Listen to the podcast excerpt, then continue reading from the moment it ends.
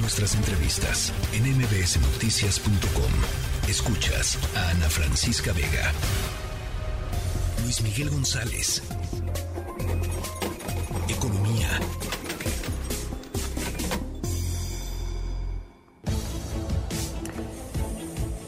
Luis Miguel González, hoy traes un tema eh, vanguardista a la mesa, ¿no? La verdad, un tema que, pues abre esperanzas, eh, Luis Miguel, en términos de em, pues de cambio climático en el, mundo y, podría ser verdaderamente revolucionario lo que se anunció.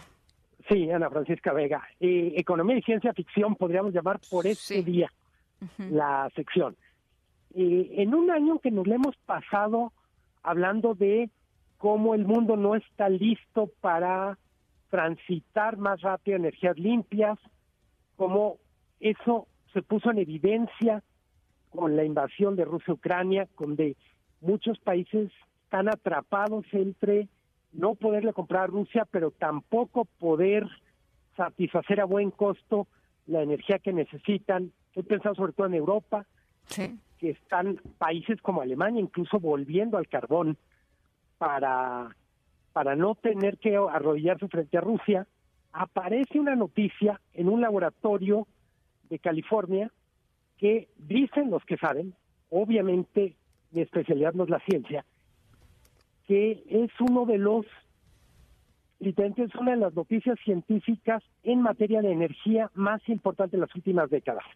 Dicen, se encontró la manera de hacer fusión nuclear que es algo que llevaban prácticamente cinco décadas intentando. Desde que se inventa la bomba de hidrógeno, en prácticamente en la sexta década del siglo pasado, se está buscando esto y por fin se consigue. Dicen, no es que estemos a la vuelta de la esquina, pero por primera vez se consigue hacer en realidad lo que estaba en la teoría. ¿Qué significa esto? Que ya se pudo en laboratorio crear energía limpia, energía absolutamente inagotable. Lo que dicen eh, algunas de las crónicas, estoy pensando en la de The Guardian, es en el laboratorio se logró reproducir literalmente el, el proceso que se vive en una estrella como el Sol. Energía en un punto sí, sí.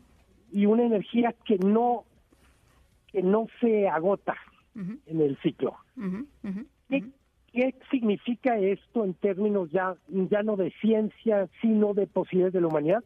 Como bien decías tú, Ana Francisca, abre la posibilidad de discutir o de planear a la larga un, un menú energético más amplio.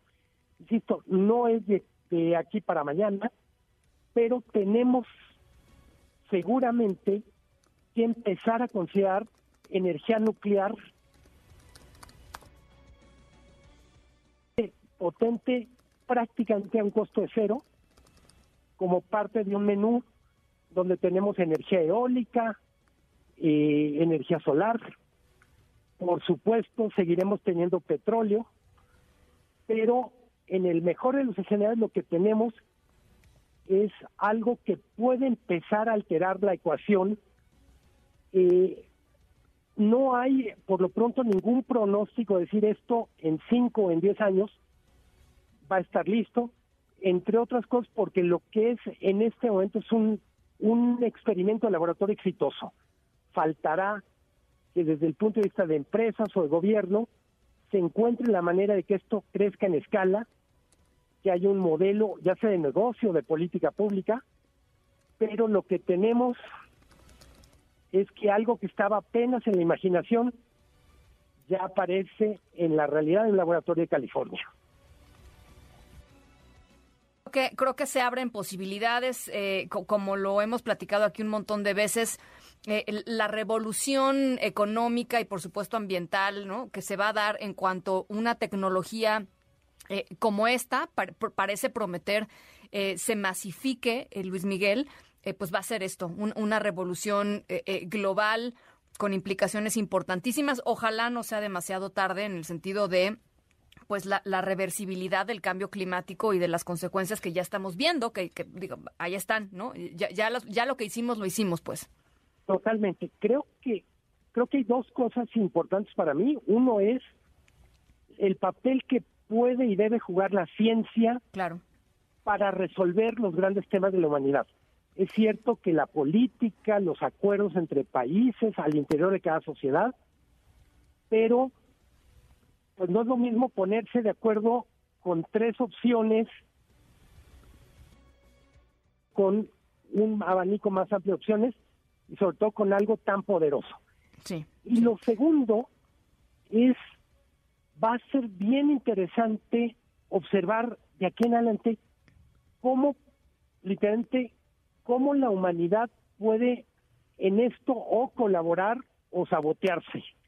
Me refiero, si ya se puede hacer una vez, pues uno se imaginaría que eventualmente se difundan los protocolos del experimento y empiecen a tratar de decir en, no sé, en China, en Alemania, en India, incluso en México, oigan, pues encontramos esta manera, vámonos más rápido, como ocurrió, por ejemplo, con la vacuna del COVID. Así es. Bueno, eh, pues, entonces, literalmente es, yo diría, es una excelente noticia para cerrar un año espantosérrimo. sí, lo dices bien. Pero es también literalmente ahora sí que estamos en ambiente futbolero, pues tenemos otra vez la pelota en el balón, en el manchón de penalti, y ojalá no, no, no nos pase como España. Sí, sí, ojalá no seamos Harry Kane, ¿no? Ojalá no seamos Harry Kane en el segundo penal. Exacto, seamos Messi, seamos Messi. Buenísimo. Te mando un abrazo, Luis Miguel. Abrazo, Ana Francisca. La tercera de MBS Noticias.